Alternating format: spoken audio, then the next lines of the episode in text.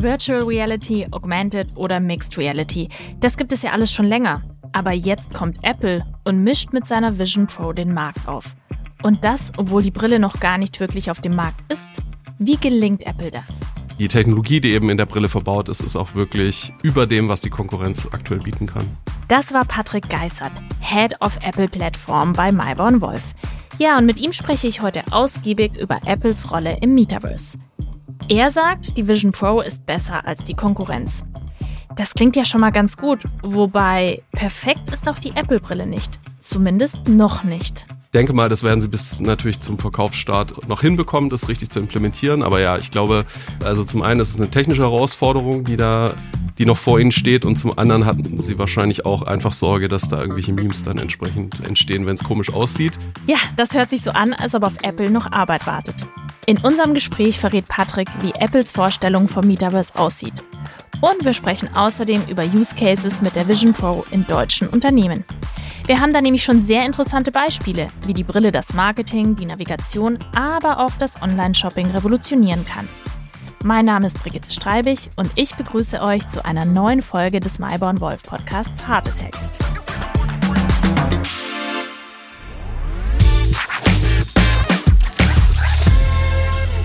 Hallo Patrick, schön, dass du da bist. Hallo, schön, dass ich da sein darf.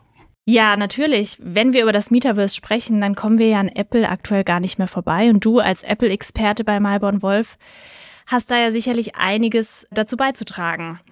Ich habe gelesen, dass jüngst bei den Bayreuther Festspielen alle Besucher mit AR-Brillen ausgestattet werden sollten und das scheiterte dann an den Kosten. Von den 2000 Zuschauern hatten nur 400, glaube ich, eine Brille. Wie teuer sind denn Metaverse Projekte und wird es tatsächlich daran scheitern, dass sie zu teuer sind? Wie bei Apple-Produkten üblich, würde ich mal sagen, ist das nicht gerade der Selling Point, auch von der Apple Vision Pro. Wir haben da eine sehr große Spanne, sage ich mal, von den Kosten, was so eine Brille kosten kann. Für eine VR-Brille kann ich schon mit 400 Euro starten. Die Apple Vision Pro geht eigentlich eher auf, ein, auf das andere Ende des Segments, sage ich mal. Äh, die kostet 3.500 Dollar, also wahrscheinlich weit über 4.000 Euro dann in Europa. Würde sich also in dem Fall jetzt nicht gerade anbieten, um ein großes Publikum damit auszustatten. Von dem her muss ich wie in anderen Bereichen eben auch eigentlich immer das Gerät wählen, was für meinen Use Case eben am besten angemessen ist. Aber ja, die Technologie ist einfach, was die Economies of Scale angeht, noch nicht so weit, dass ich damit jetzt mit, sagen wir einem kleinen Budget da eine große Menge an Leuten mit ausstatten kann. Das ist natürlich gerade im Enterprise-Umfeld auch Nachteil ist, weil die Brille jetzt zumindest auch in der ersten Version nicht wirklich multi-user-fähig ist. Das heißt, ich kann eigentlich mit einer Brille jetzt nicht irgendwie fünf, sechs meiner Mitarbeitenden ausstatten und die wechseln da einfach durch, sondern ähnlich wie bei anderen Apple-Produkten, was jetzt nicht gerade der Mac ist, ist es eigentlich erstmal so vorgesehen, dass jeder Nutzer seine eigene Brille hat, was natürlich bei dem Preis dann auch nochmal ein Problem ist. Das ist sozusagen die übliche Apple Tax an der Stelle. Allerdings muss man an der Stelle auch sagen, die Technologie, die eben in der Brille verbaut ist, ist auch wirklich über dem, was die Konkurrenz aktuell bieten kann. Inwiefern? Prinzipiell muss man ja mal sagen, gibt es ja unterschiedliche Arten von Brillen. Äh, es gibt einmal reine Virtual Reality Brillen, die eben darauf optimiert sind, mich in eine alternative Realität zu versetzen. Und dann gibt es eben diese Augmented Reality und Mixed Reality Brillen, die eben darauf ausgelegt sind, meine reale Umgebung mit digitalen Elementen anzureichern. Also Mixed Reality ist dann nochmal einen Schritt weiter, weil da dann die digitalen Objekte wirklich auch mit der Realität interagieren. Also zum Beispiel ein virtueller Ball würde unter einem realen Tisch verschwinden oder ich kann eben direkt mit meinen Gesten, mit meinen Händen, mit dem virtuellen Element interagieren.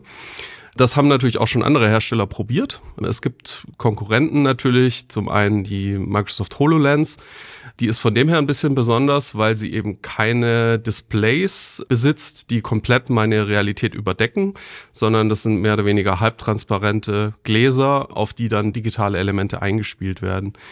Der Nachteil ist allerdings an der Stelle, dass es eben niemals ganz opak ist. Also sprich, die Elemente ähm, sind immer so leicht durchscheinend an der Stelle. Und der große Vorteil ist natürlich, dass ich wirklich die Realität dahinter durchsehe sozusagen. Das heißt, ich muss nicht auf meinem Display die Realität abbilden, sondern ich sehe einfach auf die Realität und habe sozusagen dann Art Overlay drüber, wo dann meine digitalen Objekte angezeigt werden. Die ist vom Preis tatsächlich auch ziemlich ähnlich wie die Apple Vision Pro. Also auch so um die 3500 Dollar. Ist also in einem ähnlichen Segment, ist aber explizit für den Enterprise-Markt auch gedacht und eben richtet sich überhaupt nicht an jetzt den Mainstream-Markt, sage ich mal. Auf der anderen Seite ist sowas wie die MetaQuest Pro oder die Vive XR Elite. Das sind dann wirklich eigentlich äh, Mixed Reality Headsets, die Displays haben. Das heißt, ich sehe dann eben nicht mehr die Realität, sondern ich sehe nur eine Abbildung der Realität, die über Kameras aufgenommen wird. Und da kann ich dann eben wirklich komplett opake Objekte dann auch darstellen. Da ist allerdings der Nachteil dann oftmals die Auflösung der Displays die dann relativ grob ist oder auch die Latenz, also sprich die Verzögerung zwischen meinen Kopfbewegungen und der Auswirkung im Display, ist beides nicht optimal. Und das ist eigentlich jetzt das, was Apple an der Stelle sehr viel besser macht als die Konkurrenz. Es sind extrem hochauflösende Displays und nicht nur das, sondern sie haben auch einen hohen HDR, also sprich einen hohen Kontrastwert womit ich dann wirklich die Realität in der ähnlichen Qualität abbilden kann, wie ich es auch durch meine normalen Augen sehen würde.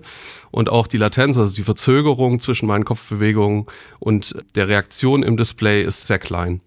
Das heißt, zum ersten Mal habe ich jetzt eigentlich ein Display, wo ich wirklich meine Umgebung in einem ähnlichen Blickfeld sehe, wie wenn ich einfach keine Brille auf habe. Und das ist eigentlich die große Innovation an der Stelle, weil es eben die beiden Vorteile sozusagen von der HoloLens und sowas wie der MetaQuest Pro verbindet in einem Gerät. Klar, nicht ganz billig, aber wenn es mir eben darum geht, die bestmögliche User Experience zu haben, dann ist es an der Stelle ein großer Schritt nach vorne. Gibt es auch etwas, was du vermisst bei dieser kürzlich veröffentlichten ersten Version? Ja, das muss man aber jetzt ehrlich gesagt auch sagen, die Brille ist ja noch nicht auf dem Markt. Also nach aktuellem Stand kommt sie Anfang nächsten Jahres in den USA auf den Markt. Anfänglich wahrscheinlich erstmal nur im Apple Store mit persönlichem Vorsprechen, sage ich mal. also mit persönlicher Anprobe. Es gibt da verschiedene Accessoires, die ich auch für die Brille dazu kaufen kann. Also das Light Wie immer bei Apple. Ja, genau. da wird natürlich auch nochmal zusätzlich Geld gemacht. In dem Fall macht es aber schon auch Sinn, weil natürlich die Kopfform der Person immer unterschiedlich ist. Zusätzlich kommt auch noch sowas wie, wenn jemand Brillenträger ist, gibt es eben spezielle Linsen, in dem Fall von Zeiss auch gefertigt, die man dann in die Brille einsetzen kann über Magnete. Und eben durch die unterschiedlichen Kopfformen brauche ich eben auch so ein Light Shield, nennt sich das, also was dann meine Umgebungslicht einfach abdeckt. Dafür muss ich in den Apple Store kommen, um das wirklich anzuprobieren, damit das eben perfekt auf meine Kopfform dann optimiert ist. Auch da nochmal kurz zurück. Mit dem Thema Enterprise ist es natürlich mit der Multi-User-Nutzung spricht da auch wieder so ein bisschen dagegen, weil wenn ich natürlich unterschiedliche Mitarbeitende habe, haben die unterschiedliche Kopfformen und ja. deswegen kann ich ein Gerät dann eigentlich schwer mit mehreren Leuten verwenden an der Stelle. Ein Leben ohne Smartphone können wir uns wahrscheinlich alle nicht mehr vorstellen. Doch was kommt als nächstes? In einem Blogpost gibt mein heutiger Gast und Apple-Experte Patrick Geissert super spannende Einblicke, wie die Zukunft nach dem Smartphone aussehen könnte und welche Rolle Apple und die neue Apple Vision Pro dabei spielen. Wie unterscheidet sich die Apple-Brille von der Konkurrenz? Was macht sie bereits sehr gut? Wo besteht noch Verbesserungsbedarf? Über den Link in den Show Notes kommt ihr direkt zum Blogpost. Viel Spaß beim Lesen! Weißt du, was ich mich gefragt habe? Es gibt tatsächlich von Tim Cook kein einziges Bild, wie er diese Apple Vision Pro trägt. Ist es vielleicht einfach so, dass man mit so einer Brille nicht besonders gut ausschaut oder irgendwie immer ein bisschen, ja, seltsam durch die Gegend läuft? Ist es marketingtechnisch schwierig, diese Brille zu vermarkten, wenn man sie auf dem Kopf trägt? Ja, ich glaube, das hat mehrere Aspekte. Zum einen hat die Brille, das ist ja eine der großen Innovationen, sage ich mal, neben diesem extrem hochauflösenden Pass-Through-Modus, den ich gerade schon erwähnt habe, dieses Lenticular Display, was eben vorne an der Brille angebracht ist, was ja sozusagen einen Blick auf die Augen des Nutzers zulässt. Das hat so eigentlich noch keine andere Brille. Und dieses 3D-Display funktioniert scheinbar, was ich gehört habe, in der aktuellen Version noch nicht 100 Prozent, so dass schwierig ist, da wirklich echte Aufnahmen davon zu machen, die eben nicht, sage ich mal, gestellt sind. Denke mal, das werden sie bis natürlich zum Verkaufsstart noch hinbekommen, das richtig zu implementieren. Aber ja, ich glaube, also zum einen ist es eine technische Herausforderung, die da die noch vor ihnen steht und zum anderen hatten sie wahrscheinlich auch einfach Sorge, dass da irgendwelche Memes dann entsprechend entstehen, wenn es komisch aussieht. Wäre aber ähm, lustig gewesen. Wäre auf jeden Fall lustig. Apple ist allerdings nicht dafür bekannt, dass sie da so drauf stehen, wenn man sich über ihre Produkte lustig macht. Genau, also das ist das, was ich zumindest gehört habe an der Stelle. Aber das ist schon, glaube ich, auch ein wichtiges Element, dass man eben versucht, den Nutzer möglichst nicht komplett von seiner Umgebung zu isolieren, sondern ihn weiterhin sozusagen auch teilhaben zu lassen an der Realität um ihn herum, was natürlich bei einer Brille, die eigentlich nur mit Displays funktioniert, normalerweise schwierig ist, weil ich sehe dann halt den, den Nutzer natürlich nicht mehr. Das heißt, diese Idee, vorne ein Display nochmal aufzubringen, einfach damit um ja, Leute in der Umgebung den Nutzer sehen können, das ist schon eine große Sache. Das ist auch eine der Dinge, wieso ich glaube, dass sie das Produkt nicht sehr schnell günstiger produzieren können, weil diese ganzen Features, die äh, die Brille eigentlich auszeichnet, sie eben auch teuer machen. Und da einzelne Features dann wegzukürzen, um sie billiger zu machen, würde einfach die Produktidentität an der Stelle sehr einschränken, meiner Meinung nach. Und Apple ist ja nicht gerade dafür bekannt, dass sie Kompromisse eingehen, was die Qualität angeht oder die Usability. Genau, das ist ja einer der großen Vorteile, ähm, sage ich mal, die Apple hat. Eben auch das, der große Fokus auf Datenschutz ist auch natürlich bei einem Gerät, was sehr viele Kameras und Sensoren hat, äh, ein wichtiger Punkt. Auch wieder im Enterprise-Umfeld natürlich ein wichtiger Punkt. Sicherlich auch einer der Punkte, die, ich meine, Microsoft hat auch einen guten Ruf im Enterprise-Umfeld natürlich, aber Apple hat, was gerade was Datenschutz und Datensicherheit angeht, sicherlich mindestens genauso guten Ruf, wenn nicht noch besser. Genau, und das wird Ihnen sicher im Enterprise-Umfeld, denke ich mal, helfen, in bestimmte Bereiche zu kommen, wo vielleicht andere VR-Brillen von Meta oder so eher Schwierigkeiten hätten. Wir sprechen ja eigentlich in diesem Podcast über das Metaverse. Oder wir versuchen es zumindest. Jetzt ist es ja so, dass Apple diesen Begriff relativ konsequent meidet. Zumindest bei der Vorstellung der Vision Pro haben sie das nicht erwähnt und sprechen auch nicht über diesen Begriff ist natürlich eine Marketingstrategie, um sich auch vom Meta abzusetzen. Wie stehst du dazu? Ist die Vision Pro das Metaverse? Ist es was Neues, was über das Metaverse hinausgeht? Ist das Metaverse ohne Vision Pro möglich? Genau, sie meiden diesen Begriff. Sie meiden unter anderem auch noch andere Begriffe, ähm, aber sie Zum haben Beispiel? eben AI ist auch so ein Begriff, den mhm. sie eigentlich sehr ungern verwenden, weil es eben auch in manchen Bereichen einfach ein negativ belegter Begriff ist aktuell. Deswegen sprechen sie eigentlich dann immer von einem Transformer-Model oder sowas, anstatt eben den Begriff Artificial Intelligence zu verwenden. Mit Metaverse ist es ähnlich. Ich glaube zum einen, weil es wirklich auch nicht ihr Fokus ist, ist zumindest mein Eindruck. Zum anderen, ja, also das Metaverse ist ja, es gibt ja nicht das Metaverse aktuell, sondern es gibt ja sehr viele Ansätze, was es denn sein könnte. Ich glaube, dass Apple aktuell kein verstärktes Interesse daran hat, ein komplett virtuelles Metaverse zu erstellen, sondern ich glaube, äh, ihnen schwebt eher eben ein Augmented äh, Metaverse vor, also sprich die Überlagerung der realen Welt mit digitalen Inhalten. Es gibt in den letzten Jahren gab es immer wieder technische Frameworks und so weiter, die es ermöglicht haben, zum Beispiel ortsfest an bestimmten geografischen Koordinaten in der Welt virtuelle Elemente zu verankern. Und ich glaube, dass ihnen eher vorschwebt, eben die reale Welt mit digitalen Inhalten zu erweitern, anstatt jetzt eine komplette, separate zweite Realität sozusagen zu schaffen, die dann in VR stattfindet.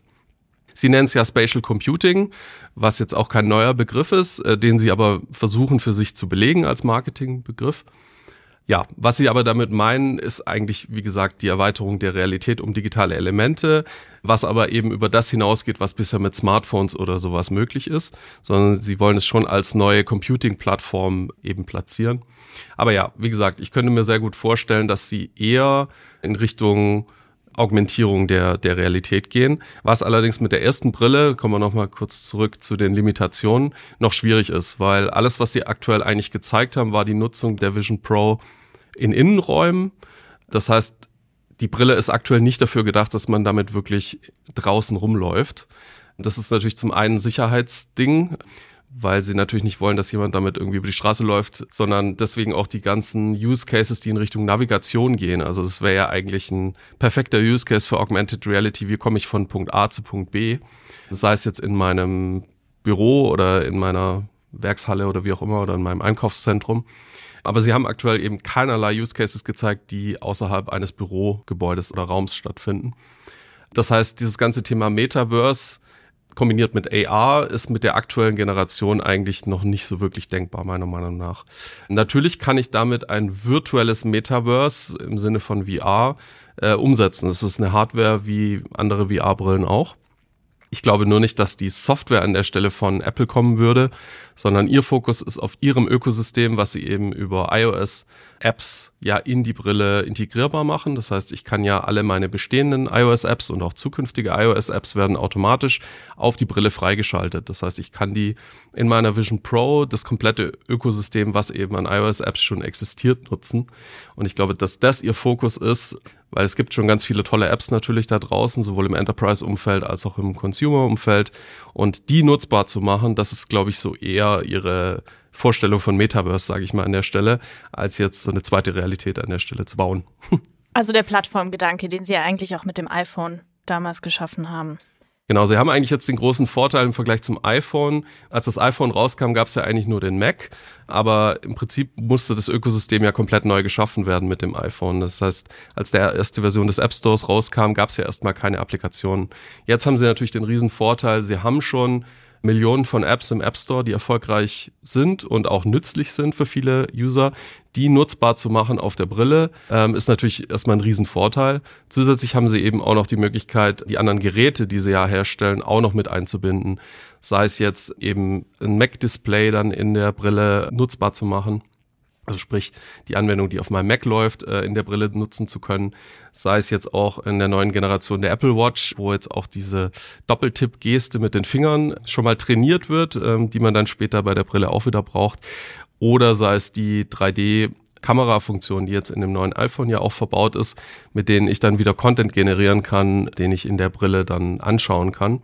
Das sind lauter so Sachen, wo sie ihr bestehendes Ökosystem sowohl Hardware als auch Software nutzen können, um das, dieses neue Produkt wertvoller zu machen.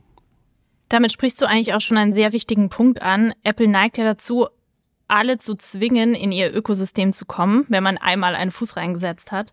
Jetzt hast du ja gerade erzählt, wie die Vision Pro mit anderen Apple-Geräten in Kombination gut funktioniert.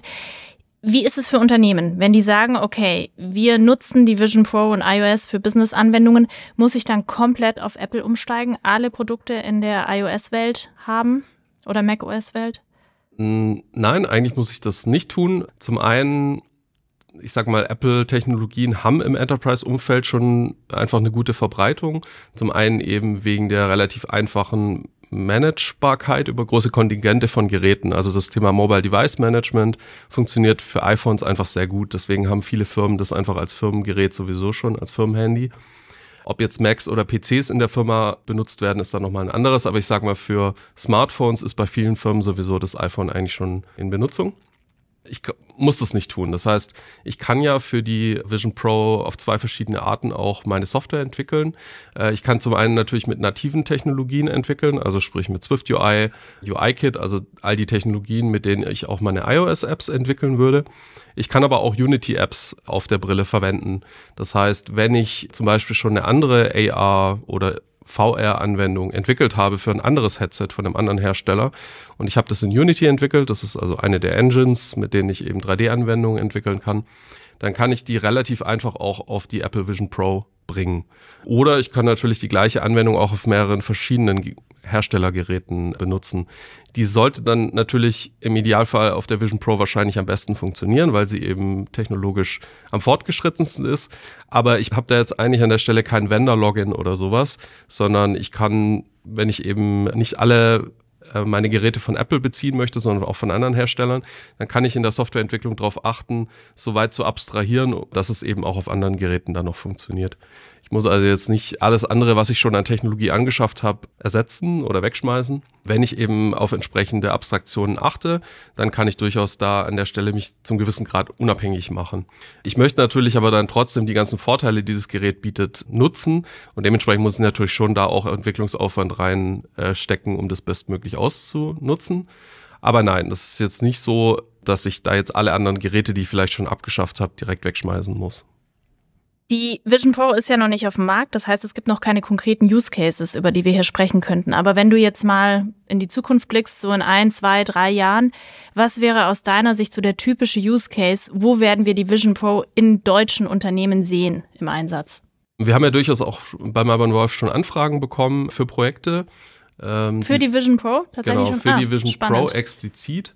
Zum einen, weil man einfach auch natürlich diesen Marketing-Push, den Apple machen wird in dem Segment, sage ich mal, für sich nutzen möchte als Kunde. Ja, ja. Ähm, und zum anderen natürlich auch einfach, weil es technologisch eben fortschrittlicher ist als das, was die Konkurrenz bisher angeboten hat. Und es sind also die zwei Aspekte sozusagen, die man da für sich nutzen möchte. Und die Use Cases, die jetzt da an uns herangetragen werden, das ist eben zum einen sowas wie technischer Support. Das heißt, wenn ich ein, ein, ja, ein Mitarbeitender arbeitet an einem an einer Maschine und ich möchte da dann eben virtuelle Informationen zu diesem realen Objekt einblenden, um zum Beispiel die Wartung dieses Objekts zu erleichtern, indem ich eben visuell sehe, okay, an welcher Stelle vom Gerät muss ich denn jetzt was machen, um äh, das zu reparieren oder natürlich auch Training an der Maschine. Sowas kann ich eben mit so einer Brille sehr gut machen. Ich kann auch sowas wie Sicherheitstrainings machen, die ich normalerweise erst aufwendig aufbauen muss in meiner Produktionshalle. Sowas kann ich virtuell natürlich sehr gut darstellen. Das heißt, ja, das sind so Use Cases, die, die sehr häufig sind. Es geht dann auch in Richtung Planung zum Beispiel von großen Werkshallen. Wie können wir unsere Maschinen so in der Werkshalle platzieren, dass es möglichst optimal später ist? Planung von Laboren, wie sollen die später aussehen?